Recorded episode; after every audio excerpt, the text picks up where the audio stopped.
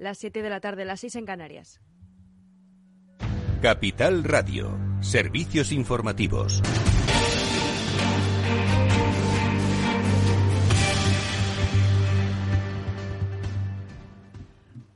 Buenas tardes. El Gobierno rechaza las declaraciones del presidente de México, Andrés Manuel López Obrador, que tacha de injustificadas. José Manuel Álvarez, ministro de Exteriores, acaba de pronunciarse al respecto desde Bruselas. Rechazamos tajantemente unas declaraciones que están completamente injustificadas. El Gobierno de España no ha realizado ninguna acción que lleven a hacer una declaración de ese tipo. Las relaciones crecientes empresariales entre nuestros dos países. E invito a todos ustedes a leer el comunicado y a ver las cifras. Las cifras del número de empresas españolas en México, mexicanas en España, la inversión española en México, somos el segundo inversor en ese país, la creciente inversión mexicana también en España, además de esos lazos tan profundos, históricos. Y es que el presidente mexicano abogó ayer por pausar las relaciones con España, dijo, para pasar página a una etapa en la que, según el mandatario, autoridades y empresas españolas se habían aprovechado del país latinoamericano. El fondo del asunto radica en la actividad económica de empresas españolas en el país, como Repsol, Iberdrola y OHL,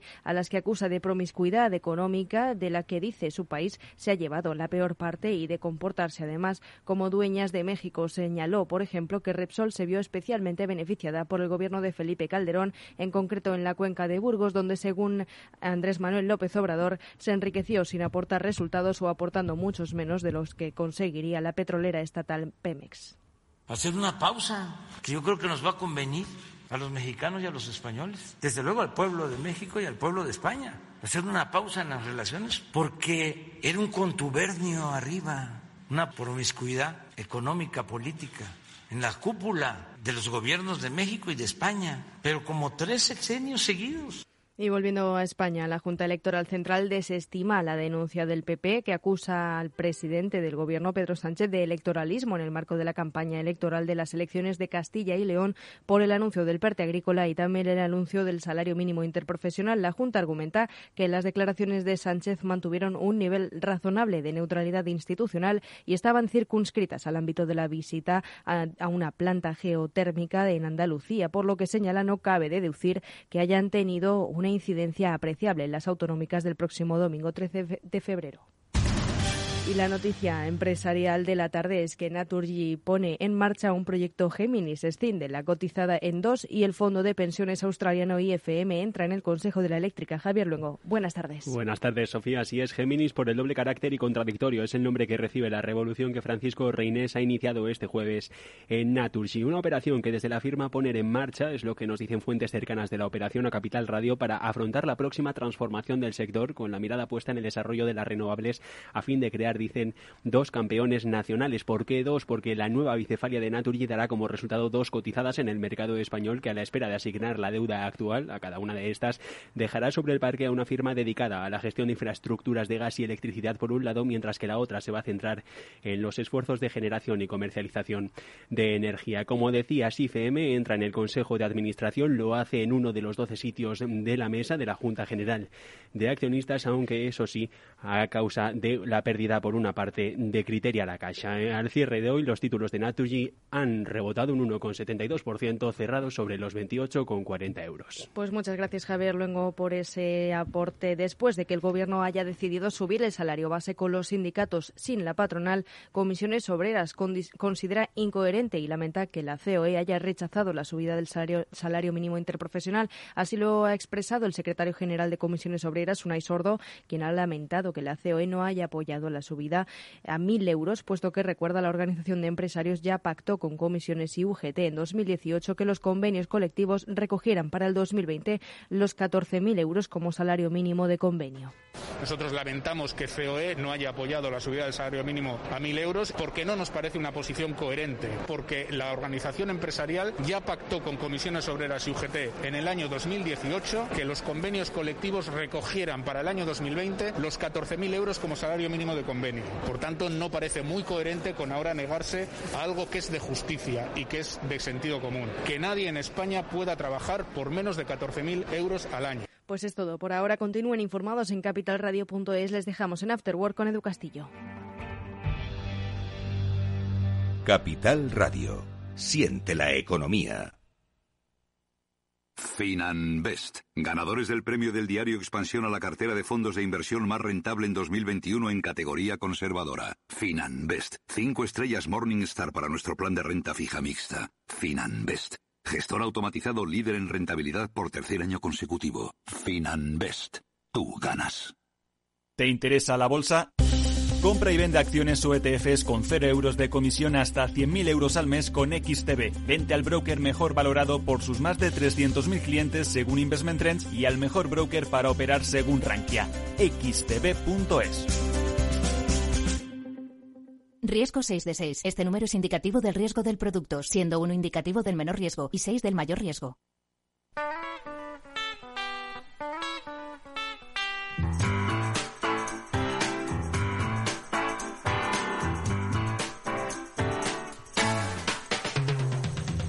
Después del trabajo, After Work, con Eduardo Castillo, Capital Radio. ¿Qué tal amigos? Buenas tardes, bienvenidos al After Work que ya comienza en Capital Radio. Enseguida vamos a saludar a nuestra primera invitada, Amanda Zaragoza, country manager de Sunboat, es la plataforma de alquiler de barcos entre particulares. Hemos cerrado temporada, bueno, hemos cerrado año. Las temporadas yo creo que se van alargando. Luego se lo vamos a preguntar. ¿Qué tal ha ido el 2021? Estoy seguro de que el cambio de tendencia en eh, bueno pues cómo evoluciona esto de la pandemia seguro que ha ayudado mucho a mm, la compañía y a que la gente disfrute de un barco, gente que antes no lo hacía o que creía que no podía hacerlo. Bueno, pues enseguida la vamos a saludar para que nos actualice cifras, nos actualice tendencias. Y luego saludaremos a Julián de Cabo y Víctor Magariño, que como siempre nos ayudan a entender qué es lo que pasa en el mundo digital. Y hoy vamos a centrar, obviamente, nuestra mirada en Facebook a propósito de todos los movimientos que se han producido en los últimos días sobre su futuro en Europa, en fin, un poco sus reflexiones. Pues de ello, como digo, hablaremos en el Afterwork, ya comienza. Está Néstor Betancor gestionando técnicamente el programa. Os habla Eduardo Castillo, vamos allá.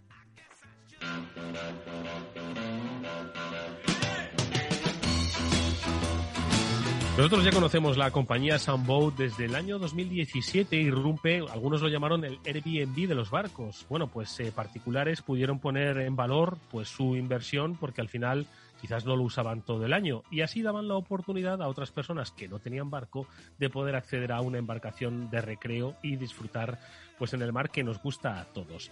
Bueno, pues eh, desde entonces ya cinco años han pasado. Son muchos en los que han aprendido y han vivido, como todos, una pandemia. Pero bueno, esta cada vez va quedando más atrás y el año 2021 podemos decir que fue un año relativamente normal, por lo menos en lo que al verano se refiere. Amanda Zaragoza es Country Manager de Sunboat. Eh, Amanda, ¿qué tal? ¿Cómo estás? Encantado de saludarte nuevamente. Sí, hola, buenas tardes. Estoy bien. ¿Y tú qué tal? Bueno, pues eh, mira, con ganas de poder decir que ya lo hemos dejado atrás. Es cierto que 2021 fue más o menos normal, salvo el final de año, pero bueno, el final de año quizás no sé si es temporada o sí de coger un barco, porque ahora vamos a hablar de eso, de que el barco se puede coger para muchas cosas, para muchos eventos y en muchos momentos. Pero lo primero de todo, Amanda, ¿qué tal ha terminado el año 2021? Pues la verdad es que muy bien, muy bien, lo hemos pasado muy bien a pesar de todo la pandemia y todo esto pero al final fue un, año exitoso y estamos bueno muy felices, muy contentos, muy contentos y a tope para 2022. Así que, que bueno, bien. Bueno, pues eso está muy bien. Oye, y en balance, no sé si tenéis ya cifras, ¿qué tal las reservas han ido? Sí, pues incrementado? Sí, mucho. Te puedo decir, bueno, que hemos mm, notado un aumento en el volumen de reserva de unos 120% y igual en, en términos de, de, volumen de negocios. Entonces, bueno, te digo, nos ha ido muy bien porque creo que la pandemia nos ha abierto un poco oportunidades porque la gente estaba buscando otras maneras de viajar y otro, otros modos de escape y quedándose cerca de casa. Ah, claro, al final si vives cerca de, de, casa, bueno, de la costa, pues te puedes alquilar un barco muy fácilmente. Y al final España para Sambot ahora se ha convertido en 2021 como el segundo mercado más importante de la compañía. Así que, que bien. Ah, sí, no está nada mal. Es cierto que tener muchos kilómetros de costa ayuda y muchos puertos donde encontrar barcos. No sé si tenéis previsión, qué tal ha ido el aumento de puertos donde habéis incorporado embarcaciones, qué tal la perspectiva para este próximo, bueno, próximo no, para este ya 2022, Amanda.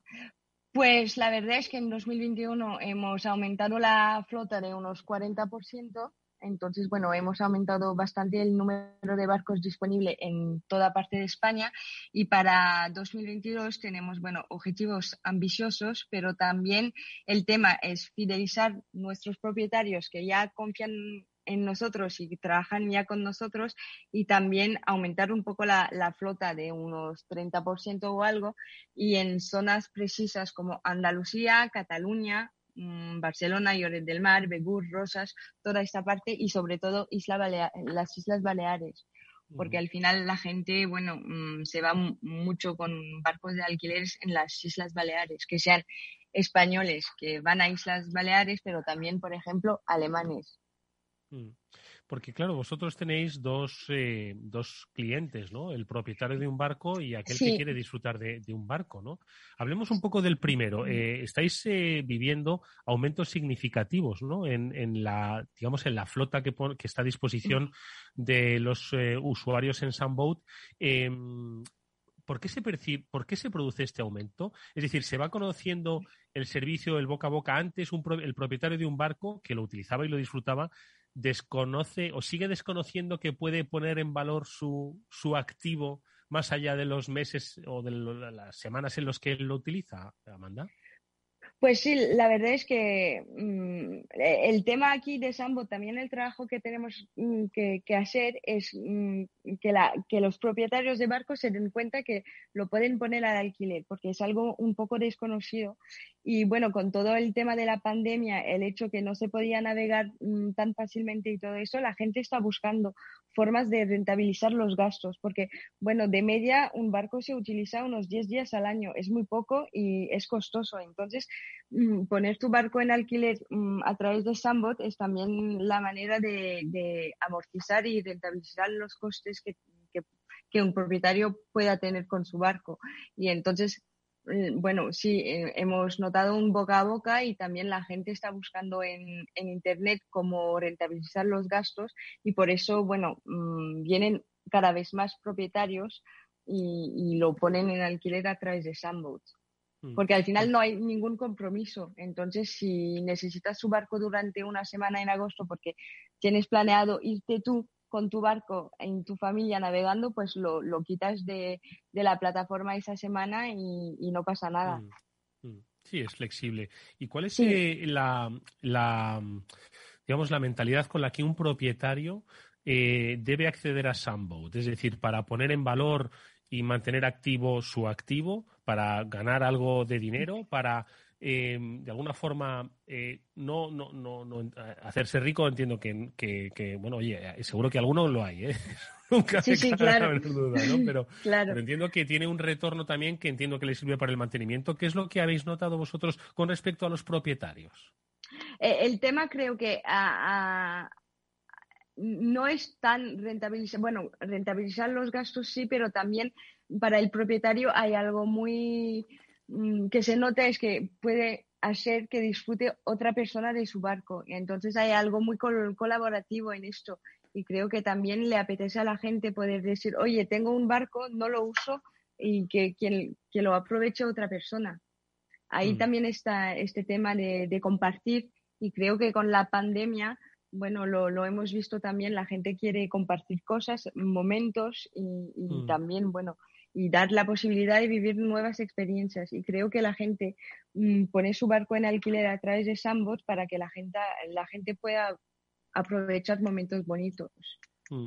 Y, con respecto al, usuario ya del, servicio de Sunboat que pues quiere alquilar un, barco por una temporada, eh, ¿qué tendencia estáis viendo? ¿Estáis viendo que son con patrón? Porque hay que decir a nuestros eh, oyentes que la opción es la de alquilar pues uno un barco, eh, alquilarlo, si no me equivoco, con, con, iba a decir con conductor, ¿no? Con, con patrón, es decir, que, hay, que hay muchas opciones, ¿no? Entonces, ¿qué tendencia estáis notando?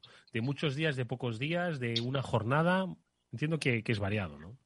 Pues hay, hay varios, bueno, um, perfiles. Mm, tienes la gente un poco joven que quiere alquilar un barco para pasar un fin de semana entre amigos y no para pasar vacaciones, sino para pasar mm, un momento, mm, una jornada de buceo o de pesca o una despedida de soltero.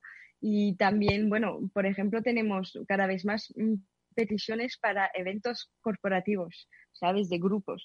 Y también tienes el perfil de la persona que se quiere ir de vacaciones con su familia o amigos también, pero con alquiler de larga duración, entonces semanas completas.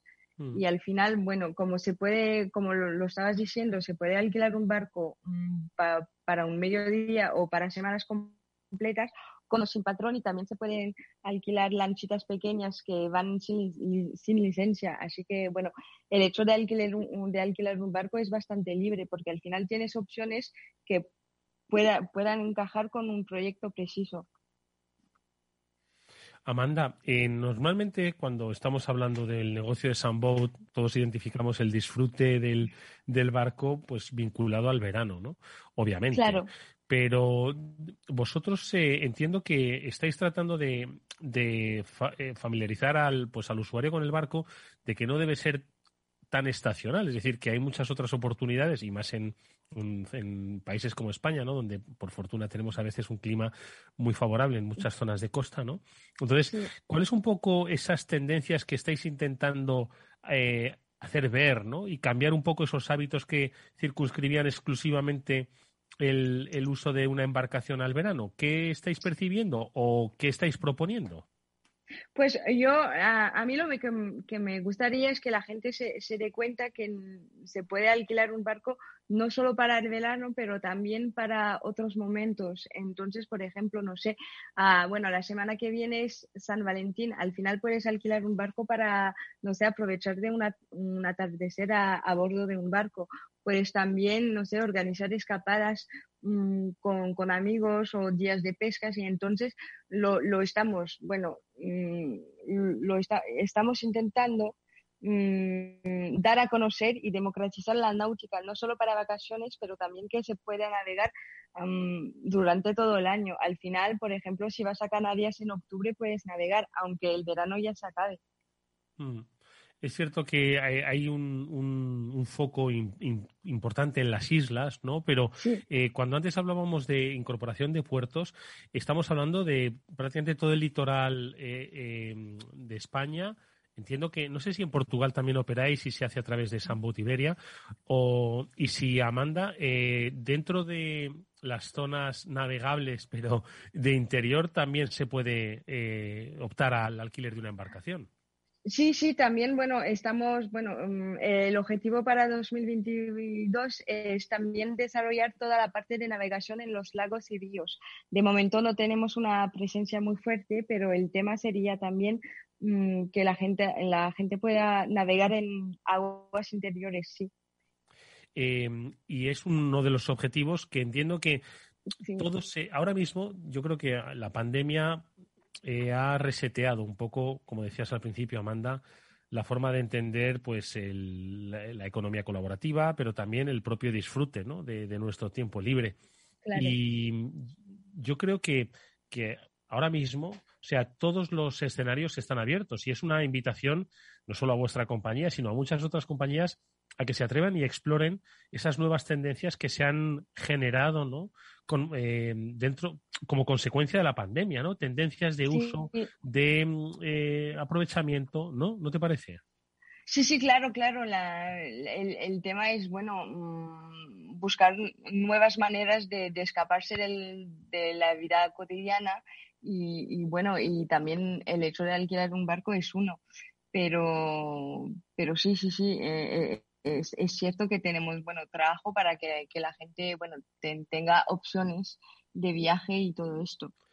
Pues si te parece, Amanda, vamos a eh, recuperar o, y a recordar las, las coordenadas para que la gente bueno, pues siendo propietario o queriendo ser usuario, eh, pueda disfrutar, que se lo piense, de cara a San Valentín, a ver si hay algún, algún valiente que se atreva.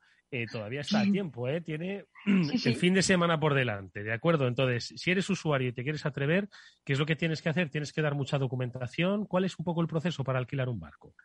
Pues que, por ejemplo, si mm, eres propietario, pues te puedes mm, dar de alta mm, en unos clics en la plataforma que es sambot.es y después una persona que es dedicada al mercado español te llama y te da todos los trámites. Normalmente lo necesitamos, el de ir a la persona y, y también, bueno, el seguro de la embarcación, claro. Y, a de punto de vista del inquilino, pues solo hay que elegir el barco y solicitar la reserva. Es muy sencillo. Y al final, nosotros lo que queremos hacer este año también es promocionar a la gente un servicio premium y personalizado, que seas propietario o inquilino, nos puedes llamar y echamos una mano para todo y acompañamos a la gente, que sean propietarios o inquilinos. Estamos aquí para ayudar y para lo que sea. Mm, precisamente al, y al propietario, a ese nuevo propietario que igual eh, nos está escuchando o está escuchando el amigo que tiene un amigo que tiene un barco. Eso siempre dicen, ¿no? Que el mejor amigo es el que tiene un barco, ¿no? Y ¿qué, es lo que tiene que hacer? Porque igual no vive, obviamente, en la localidad en la que está su barco, le supone mucho eh, papeleo, qué lo que tiene que hacer, cuál es un poquito su, eh, su compromiso, ¿no? Pues cuando pone su barco a disposición de, de Sunboat. Lo, lo único que, que pidemos mm, por, ¿sabes? son fotos del barco, es una descripción completa, claro, para que la gente vea mm, qué tipo de barco se, se, se puede alquilar y también los calendarios al día porque, bueno, claro, mm, también pide trabajo poner los calendarios al día, pero es muy importante para los inquilinos. Y, bueno, pero se, se, hace, se, hace bastante fácilmente, no hay tanto papelero, nosotros nos, nos aseguramos que todo esté en regla. Y, y, bueno, y si mm, el propietario no vive cerca de su barco o cerca de la costa, mm, tenemos bueno, opciones para echarle una mano, claro. Bueno, pues ahí está la oportunidad y la mm, alternativa a un, eh, iba a decir verano diferente, no, a un tiempo diferente, a un momento de disfrute diferente. Nosotros nos gusta recordarlo, es la eh, opción de Sunboat, es la plataforma de alquiler de barcos entre particulares. Yo siempre te digo, Amanda, digo que me animo, que este verano es el que me animo. Y, y es, bueno, este verano no. En cuanto pueda, me animo. ¿Vale? Es que además es que mm, tengo muchas ganas y como yo estoy seguro de que muchas otras personas. Al final es la economía economía colaborativa, es un ejemplo, el de Sambot, su country manager aquí en España, Amanda Zaragoza, nos ha vuelto a poner las cifras. 120% de crecimiento con respecto al año anterior, para que entendáis que las cosas están cambiando es una muy buena, muy buena guía. Amanda, muchas gracias, enhorabuena por ese trabajo. Os deseamos toda la suerte del mundo. Nos hablamos pronto. Adiós. Chao.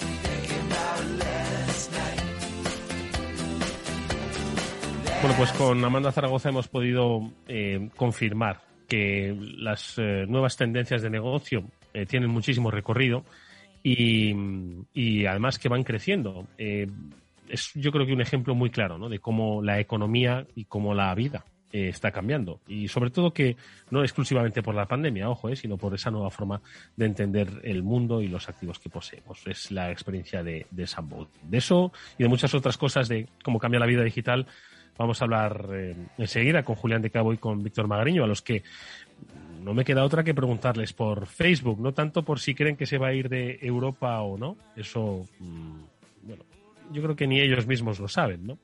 Pero sí sobre la implicación que tiene una compañía tan grande como es el caso de Facebook y lo que ha impactado en nuestras vidas desde hace muchos años. Bueno, pues el análisis que vamos a tener con ellos estoy seguro de que nos va a dejar indiferente. Nosotros lo que vamos a hacer ahora es eh, hacer una brevísima pausa, pero antes vamos a escuchar un breve consejo. Si te sientes atraído por invertir pero no sabes por dónde empezar, XTB, el broker líder en el mercado europeo con más de 300.000 clientes, pone a tu disposición la mejor oferta del mercado. Cero comisiones en la compra y venta de acciones y ETFs de todo el mundo hasta 100.000 euros mensuales. El proceso es muy sencillo. Entras en xtb.es y en cinco minutos abres una cuenta que es completamente online. Además, vas a disponer de la mejor formación del sector a tu disposición, vas a tener análisis de mercado y atención al cliente, que es en castellano y que está disponible las 24 horas al día. Con XTB inviertes en calidad, en oferta, en confianza y seguridad en xtb.es. Riesgo 6 de 6. Este número es indicativo del riesgo del producto, siendo uno indicativo del menor riesgo y 6 del mayor riesgo. After Work, con Eduardo Castillo. ¿Qué es ir más allá? Con Arval podrás llegar donde te propongas de la forma más sostenible y desplazarte como y cuando necesites con una oferta de renting sostenible, segura y conectada. Y preocuparte solo de conducir porque nosotros nos ocupamos del resto. Arval, la transición energética arranca aquí. Más información en arval.es. Esto te estás perdiendo si no escuchas a Rocío Arbiza en Mercado Abierto. Joseba Ezeiza, socio de McKinsey Company. La inversión necesaria para alcanzar el nivel de emisiones netas cero es de aproximadamente 28 billones de euros, es decir, 28 trillones anglosajones en tecnologías más limpias.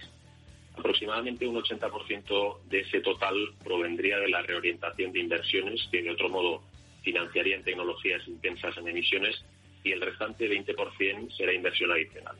Y como decía antes, afirmamos que esta transición se puede hacer a costes cero, porque en nuestras estimaciones los ahorros en eficiencias permitirán recuperar dichas inversiones dejando saldo neto cero. Mercado Abierto con Rocío Arbiza. Deep Business, el programa de Capital Radio en el que descubrirás todas las soluciones que la inteligencia artificial ofrece al mundo de los negocios, conducido por Álvaro García Tejedor de la mano de Trilogic, a Tri Technology Brand, los lunes a las 2 y 5 de la tarde, Deep Business, aquí, en Capital Radio.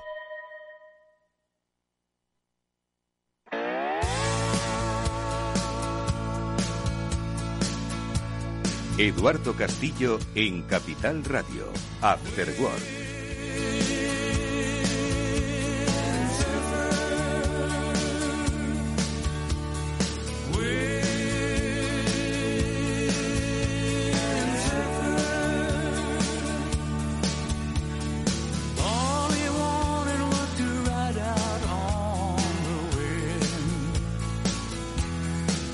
Volvemos en este programa, en este After Work, con las reflexiones eh, digitales y, y, de la vida que siempre nos acercan Julián de Cabo y Víctor Magariño.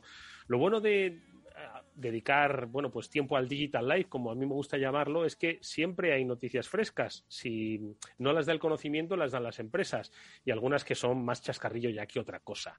Y me refiero al caso pues de Facebook Meta como queráis llamarlo ya no solo de la pérdida en bolsa que ha tenido sino pues de esas veladas amenazas que por otro lado ya se han encargado de decir que no tienen intención de irse de Europa a propósito de cuál va a ser pues la relación futura eh, pues de Facebook con los datos de sus usuarios no con sus usuarios. Bueno pues de esto y de muchas otras cosas más, estoy seguro vamos a hablar muy entretenidamente con Julián de Cabo, al que ya saludo. Julián, ¿cómo estás? Buenas tardes. Pues muy buenas tardes, Eduardo. Buenas tardes, Víctor. Bien, ¿cómo estoy? Pues tan fascinado como el resto de la humanidad viendo a Facebook, que más que una empresa es una especie de circo ambulante en versión digital. No para, ¿eh? No para. Víctor Magariño, muy buenas tardes, ¿cómo estás? Hola Eduardo y a todo el mundo. Pues eh, aquí encantado. Efectivamente nos pilló el tema este de, Facebook eh, a finales de la semana pasada volviendo de Dubai, pero bueno, ya se han escrito ya ríos de tinta, pero bueno, siempre aportaremos algún punto de visión nuevo. De todas formas, eh, Facebook, y ahora hablamos un poco más, ya, ya, hemos hablado en más de una ocasión de, de, esta compañía, podemos llamarla Meta si queréis, para ser un poquito más puristas, ¿no? Pero vamos, sigue siendo Facebook. esta es una compañía pues que tiene mucha dualidad. ¿Y a, qué me refiero? Vosotros habéis dicho que cuántos eh, usuarios tiene 2.500, 2.900 millones de usuarios. Posiblemente es la plataforma que más usuarios tenga en el mundo, ¿no? Por encima de las otras redes sociales, incluidos TikTok, incluidos, en fin, Instagram, que es suyo, etcétera, etcétera.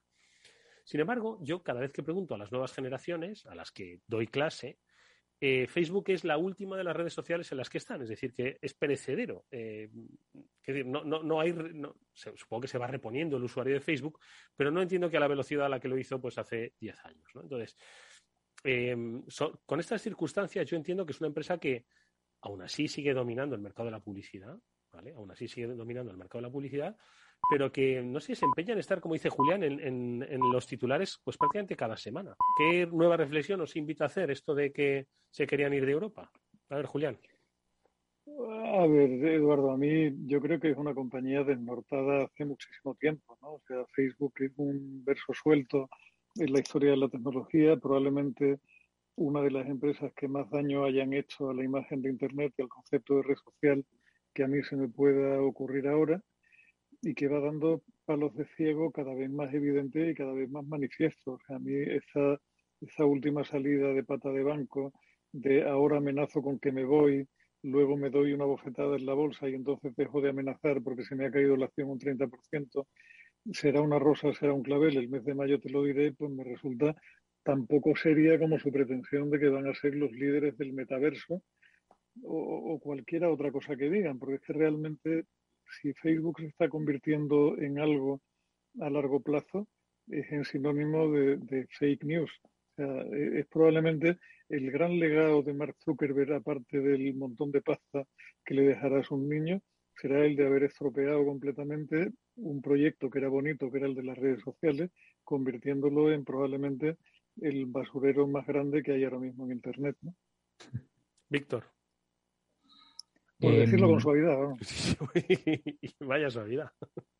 Bueno, vamos como siempre a intentar eh, eh, poner un poco el, punto informativo. ¿no? Primero, mucha gente piensa que cuando se habla de Facebook o Meta, como has dicho Eduardo, que es Facebook y no.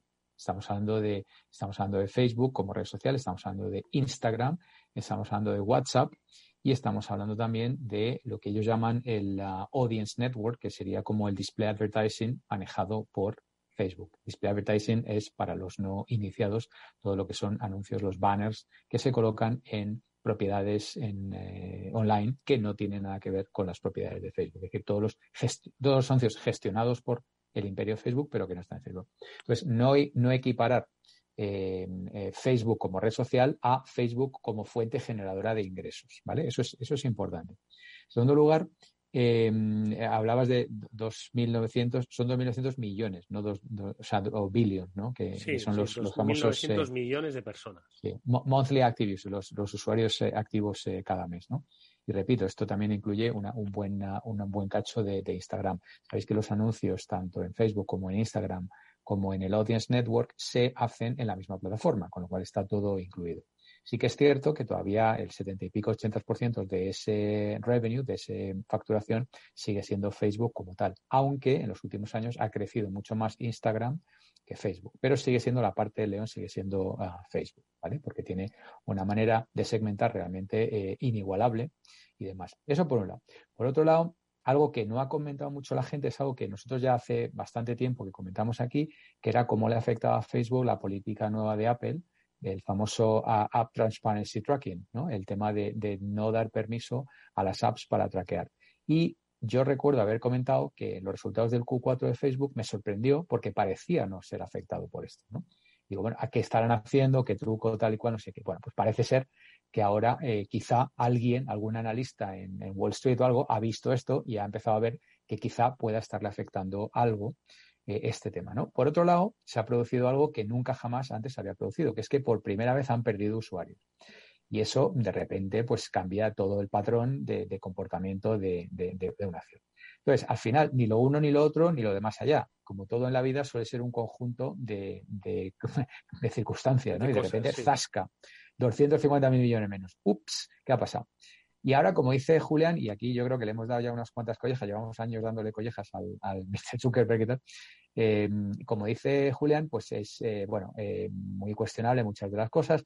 Ya las multas, ya, bueno, acordaros que en Brecha Analítica, 5.000 millones, que ya que se produjo en 2016, la multa, si no le recuerdo, le cayó en 2019, con lo cual al final hay un decalaje, pero al final las cosas, la justicia acaba llegando, se siguen acumulando y tal.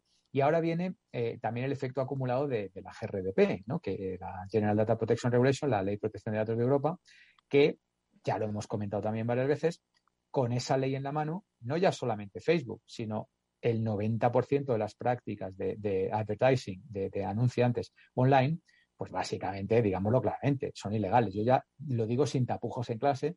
La gente, primero lo explico cómo funciona, lo explico con todo lujo de detalles, la gente le encanta y lo digo, vale, pues todo lo que he explicado es ilegal. y entonces de repente la gente, oh my God, ¿no? O sea, ¿qué, qué, pasa? Que para que la audiencia lo entienda, la personalización, o sea, eh, la, recabar datos para personalizar los anuncios que te muestran, básicamente, ¿no? Sí, eh, es decir, el, el, bueno, lo profiling, un poco, no sé. ¿cómo, diría, ¿Cómo se diría profiling en español? El, hacer perfiles, ¿no? el perfileado masivo, digamos, ¿no? pues esto está estrictamente prohibido por, la ley y eso es lo que hace, pues, pues por supuesto, eh, Facebook y demás.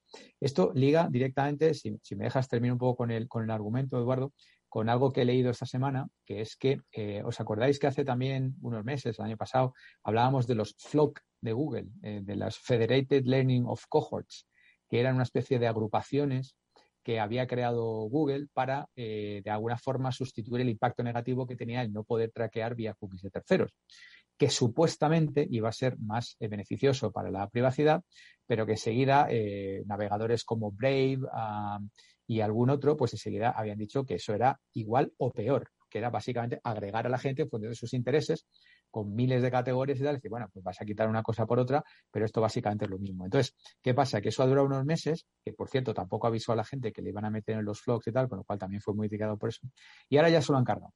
Ahora ya los flocks, que por cierto en inglés significa rebaño, que encima era como para más recochineo, Pues ahora, ahora lo han sustituido por, una especie de, mm, eh, segmentación no tan agresiva que, mm, bueno, de, alguna manera ya no hablan de mil y pico categorías, hablan de 300 categorías, hablan de que solo va a conservar los datos el navegador durante tres semanas, hablan de que el usuario en cualquier caso puede revisar esas categorías y borrarse de las categorías, porque ya está saliendo de, perfileado. Claro, eh, imagínate eh, la gente entrando a revisar las categorías y a borrarse las categorías cada 15 días o cada semana o cada mes. Esto es ridículo. Es decir, si yo nunca, por ejemplo, nunca quitaba las cookies, ahora como para entrar a revisar en qué categoría me pongo. ¿no? O sea, como no tenemos otra cosa más importante que hacer, ¿no? Que no va a haber dos temas, yo creo que también que la gente le escuece mucho, que no va a haber categorías de género o de raza, ¿vale? Con lo cual, bueno, entonces, todo esto lo acaban de sacar pues hace, no llega a 15 días, o sea que está eh, recién calentito. Y están intentando vendérselo, eh, obviamente Chrome ya, no tiene que venderlo a, nadie porque es suyo, pero están intentando vendérselo pues al resto de navegadores a ver si se lo compran, ¿vale? Y en eso estamos. Aquí cada día nos, desayunamos con una nueva vuelta de tuerca. Básicamente, esta creo, Víctor, que has hecho un, repaso estupendísimo. Eh, sobre lo que más le interesa a estas plataformas, que es nuestro perfilado, vendernos cosas. Bueno, saber mucho de nosotros para vender eh, lo que saben de nosotros a otras personas para que nos vendan cosas. Julián. Pues mira, eso, como decía un amigo mío, se parece a la once, ¿no? Cada día un numerito, es, de lo que viven básicamente. estoy absolutamente de acuerdo con lo que ha dicho Víctor, pero no olvidemos que parte de lo que está detrás de de lo que muchos de los pensadores que hay en torno a Internet consideran el gran pecado mortal de Facebook, no es solamente eso, siendo grave, sino que ellos utilizan el perfilado para deliberadamente aumentar la polarización en la sociedad y conseguir que la gente tenga comportamientos cada vez más extremos. Es decir, no, no es solo que te estén vendiendo un cepillo de dientes Oral B que tú no tienes ningún interés en comprar porque han decidido que tú formas parte de un segmento determinado, que eso es relativamente lo de menos, sino que además te hacen llegar un contenido que está deliberadamente puesto a tu disposición para que tú te radicalices absolutamente en una postura y consumas más, te pases más tiempo online y en consecuencia te puedan vender más anuncios. Ahí es donde está la, la, verdadera maldad absoluta por parte de Zuckerberg y de su gente. O sea, el resto, que es la gestión publicitaria, bueno, es debatible. O sea, al final la publicidad siempre ha tenido como, como interés el vendernos cosas y es razonablemente lógico que en alguna medida la tecnología que te permite hacer cosas haya hecho surgir nuevas formas de publicidad y es razonable también que los usuarios intenten defenderse de alguna manera. Y ahí hay, dentro de un orden, una batalla digamos, más o menos equilibrada o que, yo creo que está mínimamente encauzada. O sea, si te fijas en el, en el gran motor publicitario de Internet, que lo ha sido siempre durante muchos años, que es Google, Google ha tenido polémicas, pero nunca a ese nivel, porque Google, el profiling que hace de un, de un usuario es solo, o sea, digamos, Google siempre ha separado muy bien dos labores en su, en su actividad. La labor de la gestión publicitaria, que ahí sí que han ido a buscar la máxima rentabilidad, pero a cambio de eso sí que te han dado unos resultados de búsqueda aparentemente bastante limpios. O sea, Google ha, buscado, ha buscado siempre y cuando ha personalizado lo ha hecho, yo creo que, dentro de la buena fe de intentar servirte los resultados que para ti son más, más precisos, más útiles o más consistentes a lo largo del tiempo. Y de hecho, los buscadores alternativos que ha habido, y hay algunos interesantes, nunca han llegado a arrancar del todo porque no aportan para los usuarios nada que sea muy determinante. Donde, donde está la gravedad en el comportamiento de Facebook es que está en los dos lados y manipula ambos, que es lo que, lo que se nos olvida bastante. Víctor. Sí, eh, yo aquí eh, los dos, ahondar en los dos puntos que ha tocado eh, Julián. Yo no sé si habéis visto, las, fue la semana pasada también salió el, los resultados de Google del, del Q1. Eh, tengo que actualizar, porque claro, ya hay cifras que ya suelto de, de memorieta, ¿no? Google 160 mil millones, Facebook 90 y tantos mil millones, Amazon 20 mil millones en, publicidad, pues eh, me, ha roto todos los esquemas, porque ya ahora hay, que hablar de 190 mil millones en, Google. O sea, de repente ha, pegado un salto eh, de doble dígito más, más. No me acuerdo cuál era el porcentaje de crecimiento, pero era como otro 30 y pico. Es decir, cuando tienes una máquina de hacer dinero y llevas década y media haciendo dinero y, todavía puede dar de sí más la máquina y hacer más dinero, es realmente espectacular, ¿no? Y encima, con ese, entre comillas, ese halo que dice Julián, que, tiene que, bueno, que sigue siendo por, defecto el buscador mejor, eh, se esmeran en ello, o sea, cada día se levantan eh, miles de Googlers eh, pensando en cómo hacer mejor las búsquedas, más rápidas, en, dar mejores resultados. Y la gente sigue haciendo clics en los anuncios. Y yo sigo, cada vez que doy clase de esto, digo, no, pero si yo nunca hago clic en los anuncios, digo, ahora ya tengo que actualizar. No, 160.000 no, 190.000 millones de, dólares. Sí que es verdad que el 80-85% de eso es search. Luego tiene, obviamente, la parte de display advertising, la parte de YouTube, que también se está convirtiendo en uno. Entonces, por, por ese lado, eh, oye, chapó por Google porque porque realmente eh, sigue un, performance realmente espectacular. Y luego en lo que decía Julián de la polarización, eh, mi, gurú de cabecera, como sabéis, Scott Galloway, pues me, ha surtido de un par de estadísticas que me parecen curiosas e interesantes, de estas que le gustan a, Eduardo. Adelante, adelante. una de ellas, la, la, yo creo que la mencionó ya Julián, que es que eh, en alguna ocasión me suena que eh, una mentira tiene el 70% más de probabilidades de ser tuiteadas que una verdad. Creo que en alguna ocasión lo hemos comentado, ¿no? Con lo cual eso lo que genera es la polarización. Y luego dos datos curiosos sobre esto, ¿no? Uno de cada seis norteamericanos uno de cada seis norteamericanos no está completamente seguro de que la Tierra sea redonda. esto es, duro. Y luego el otro, uno de cada cinco, piensa que los atentados del 11S fueron una, especie de arreglo o apaño del gobierno. Eh, o sea, parece increíble, pero, pero esto es así. Y no me vale decir que es que los americanos son más torpes, tal igual. No, no. Yo creo que esto, si preguntas por ahí, más de uno quedará todavía en estas teorías conspiratorias. Mm. Eh, eh, yo, eh, me hace gracia, Víctor, porque el otro día precisamente, hablando con, José Luis Vallejo, un rato largo y tranquilo que casi nunca tenemos, José Luis es el presidente de Singular, hablábamos precisamente de, lo increíble que es el nivel de, desconocimiento de cuestiones muy básicas que hay por una buena parte de la, población y cómo es asombroso que con, con, la cantidad de información que tenemos disponible y con herramientas tan potentes como son los buscadores que están a disposición de cualquiera, la gente se armara los líos que se arman, ¿no? Ya recuerdo, le contaba yo a José Luis que, justo aquel día por la mañana, no me preguntes cómo, porque no sabría reproducir la secuencia de, de brincos que di por la red, entré en un lugar donde un desgraciado preguntaba que cómo es posible que si la Tierra era redonda, el agua de los mares no saliera despedida en todas dimensiones, en todas direcciones, a la par que la Tierra giraba. Y decías, pero de verdad, madre del amor hermoso. O sea, es decir, estamos, estamos en una etapa donde el potencial de descubrimiento que tenemos es enorme, pero, pero la gente no se hace preguntas y las que se hace son absolutamente absurdas muchísimas veces. ¿no? Mira, de esto, no sé, yo creo que hemos entrado en una fase muy interesante y no es la primera vez que lo comentáis, pues que el mundo, pues mm, necesita de una reflexión eh, sobre hacia dónde se dirige digitalmente, ¿no?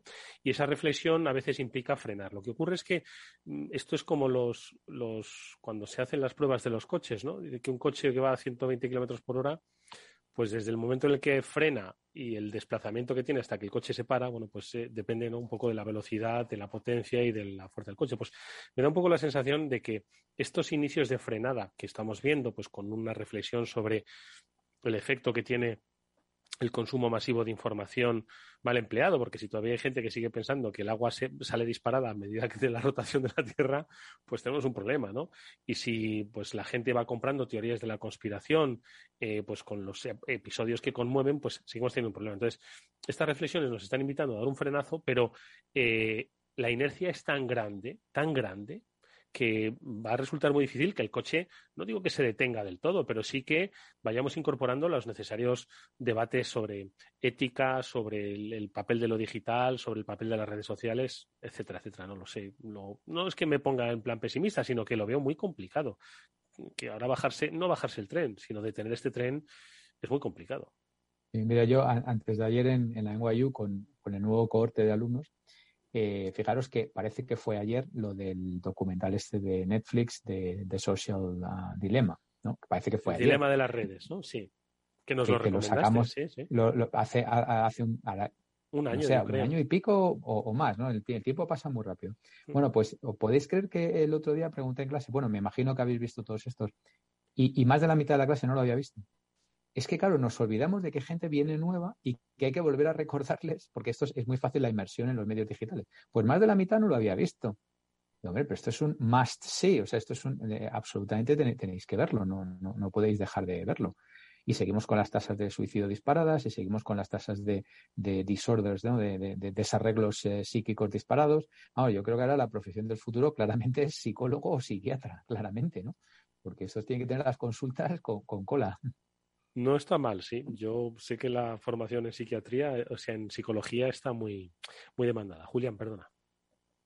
No, no, iba, iba a hacer un chiste malo diciendo que a lo mejor así es posible que Argentina evite su próximo default, porque con tanto psicólogo argentino como hay dando, dando, buenas, lecciones, ¿verdad? Igual hasta mejoran el Producto Interior Bruto y encuentran algo que pueden vender a gran escala. Bueno, no, pero, pero sí es cierto lo que dice Víctor. La verdad es que vivimos en un mundo que a veces resulta descorazonador y que o sea, lo, lo, que para algunos que estamos ahí de siempre son conclusiones evidentes y son, digamos, parte, son parte de la base sobre la cual construye estos razonamientos, para otra gente son elementos que simplemente no están en la ecuación, con lo cual, o sea, si tú no has visto nunca el dilema de las redes y, no tienes ni puñetera idea de cómo funcionan esos algoritmos, cómo se personaliza, cómo se genera debate, cómo te están haciendo ver el mundo desde una óptica determinada, a partir de ahí tú no puedes tener, no puedes hacer un juicio ecuánime sobre Facebook, Instagram, lo que aportan, lo que no aportan,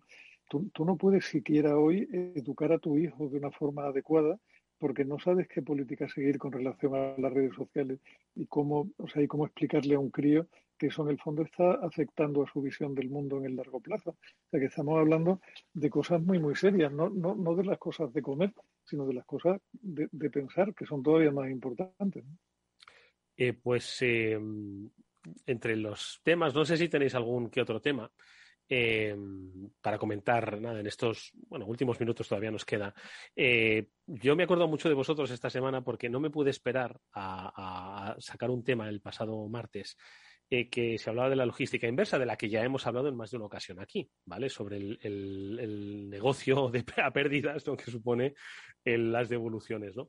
Pero lo amplié, amplié mi conocimiento en este tema con, un asunto apasionante. Y es que al final, pues las grandes plataformas que, reciben muchas devoluciones o reciben devoluciones y no se pueden volver a colocar en el mercado, pues revendían a su vez esas, esos palés de productos y tanto es así que se habían puesto de moda pues eh, especialistas en comprar eh, cajas de Amazon de devoluciones que no sabes lo que llevan, que se venden en subastas y eh, las abrían en YouTube se grababan vídeos abriendo cajas de devoluciones de Amazon en YouTube y algunos llegan a tener 6 millones de, visualizaciones pues diciendo, a ver, ¿qué, qué, qué, me ha dado Amazon? Pues un trozo de, yo qué sé, un, cacho plástico, diría yo, ¿no? Entonces, es fascinante. Esto es un poco una broma, pero eh, que también dice mucho de, lo que se está generando, ¿no? En torno a esta sociedad digital un poco descontrolada, ¿no? No sin control, sino descontrolada. Sí, sí. Eh, mira, esto, si quieres, puede ser un pie fantástico para comentar lo que iba a comentar, ¿no? Que, las oportunidades nuevas abren otras oportunidades que a su vez abren otras oportunidades, ¿no? Porque claro, este negocio, cuando Amazon no existía, pues no tenía razón de ser, ¿no? Y ahora de repente alguien ha visto una, oportunidad de negocio ahí, ¿no? Y realmente eh, eh, están ahí, o sea, quiero decir, es, es, simplemente darle un pensamiento. Mira, el, el, dato que quería dar, que me llamó la atención, y intentamos siempre, de nuevo, hablar de cosas que no habla todo el mundo, aunque te digo que que Luis Vicente lo pone difícil, ¿eh? porque está muy en todos los temas y tal, pero bueno. Nos oye los siempre... jueves, nos oye los jueves y le damos pistas. Bueno, pues entonces, pero eh, eh, resulta difícil, pero bueno, al final siempre rasco por ahí. Mira, un dato. Em, entre el año 2021 y el año 2020 se ha multiplicado por dos el dinero que se ha dedicado a empresas de capital riesgo. O sea, el, el dinero se ha pasado de 294.000 millones a 621.000 millones de dólares. Buscando, buscando business que les den rendimiento. Y el número de unicornios ha pasado de unicornios, repito, eh, empresas que alcanzan una valoración superior a los mil millones de, dólares. todavía no hemos tomado drogas para ver tanto unicornio por la calle. Bueno, pues ha, pasado, ha pasado de 569 unicornios en 2020 a 959 unicornios en 2021. Es decir, es decir, algo hay que alguien está ganando dinero ahí, eso está claro. lo que te iba a decir ahora, Julián, te dejo, por supuesto, pero el unicornio era único. Ahora si de repente hay mil unicornios, pues igual no son tan unicornios, si sean un poco yeguas, mulas y algún caballo percherón. A ver, Julián. Mira, Eduardo, vamos a ver. Eh, primer punto, no olvidemos que el unicornio es una empresa que no cotiza y que no da resultados más allá de sus accionistas que todavía no han hecho la IPO, con lo cual las valoraciones son en muchísimos casos más que discutibles. ¿no? Y otro punto ahí es que la, sobreabundancia de dinero en el mundo del capital riesgo, que tiene que ver con lo bajos que han estado los tipos en el largo plazo y con la desconfianza que hay en otro tipo de mercado, tiene como efecto colateral que hay muchísimo problema de inflación de salarios entre los programadores y todo ese tipo de gente que son necesarias para poner en marcha startups que en muchos casos con experiencias que no lo justifican cobran unos sueldos completamente eh, fuera, de, fuera de todo control, ¿no? O sea, que, cuidado con eso.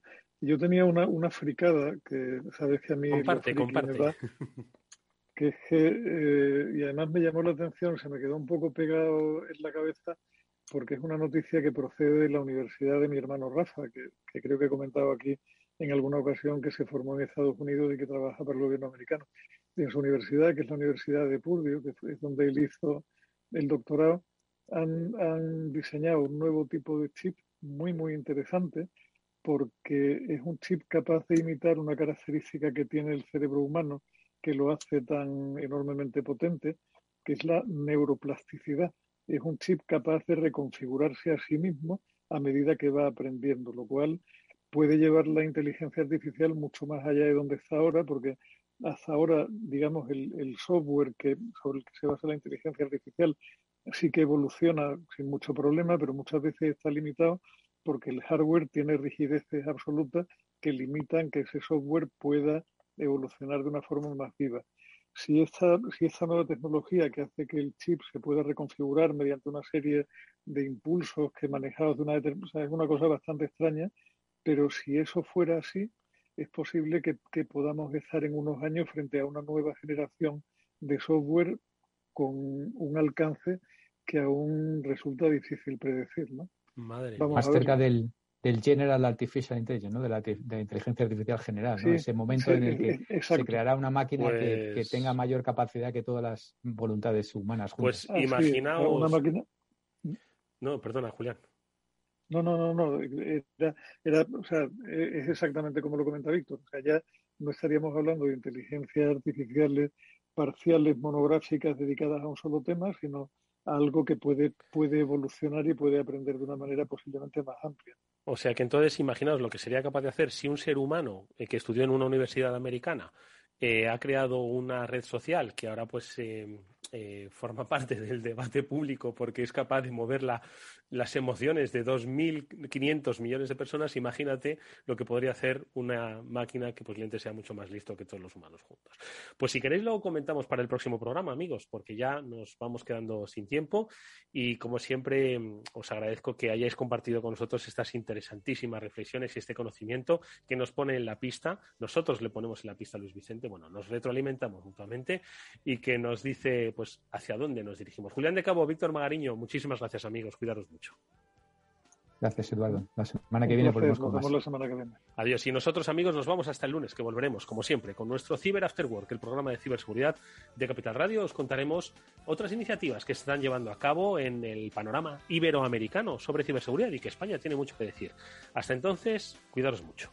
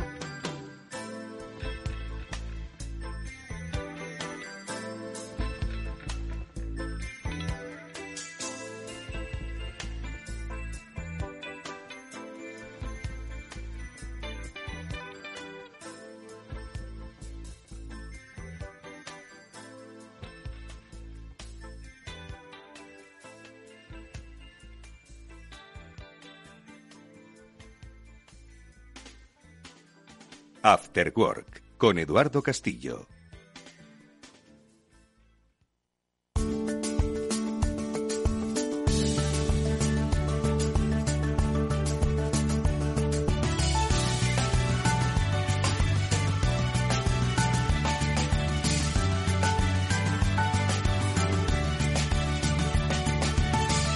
...1785 motivos por los que hasta un noruego querría ser español motivo globalizado. ¿A que no sabes cuál fue la primera divisa internacional aceptada por todos los estados para el comercio mundial? Ni idea. ¿Monedas de oro? Pues fue de plata. El real de A8 español fue la primera divisa internacional aceptada por todos los estados para el comercio mundial. Una moneda, también llamada dólar español, que tenía un valor de 8 reales y que fue acuñada desde 1497. ¿El dólar español? ¿Y se utilizó mucho tiempo? Cerca de 400 años, hasta el siglo XIX, y se aceptaba en todo el mundo, desde Europa y América hasta en lugares tan lejanos como China o Australia. Entonces, ¿el dólar de Estados Unidos procede de una moneda española? Así es. El dólar español fue la primera moneda de curso legal en los Estados Unidos y la base para el actual dólar americano que aún mantiene el símbolo español de las columnas de Hércules. Ni me lo imaginaba. Pero el real de A8 español también fue antecesor del dólar canadiense, de numerosas monedas hispanoamericanas, de Filipinas y hasta del yuan chino del libro 1785 motivos por los que hasta un noruego querría ser español.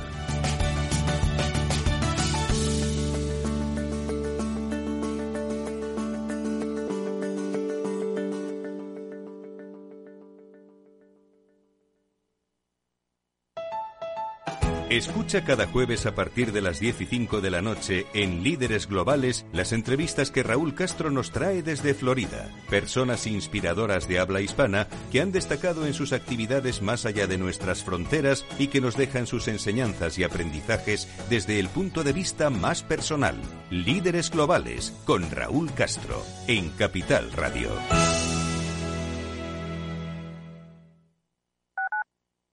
Capital Radio Madrid 105.7. Conecta Ingeniería es el programa que acerca la ingeniería a la sociedad. Todos los miércoles de 10 a 11 de la mañana en Capital Radio con Alberto Pérez. Conéctate. Esto te estás perdiendo si no escuchas a Rocío Arbiza en Mercado Abierto. Carlos Buesa, CEO y fundador de Horizon Genomics. Las valoraciones históricamente de las empresas cotizadas en Europa son más, más eh, moderadas o más bajas que, sus pares en el Nasdaq, pero en nuestro caso realmente hay una, hay una diferencia que es, que es muy, muy notable y yo creo que esto en algún momento el mercado va, va a reconocer este, esta inflexión de valor. Mercado Abierto con Rocío Arbiza. Capital Radio.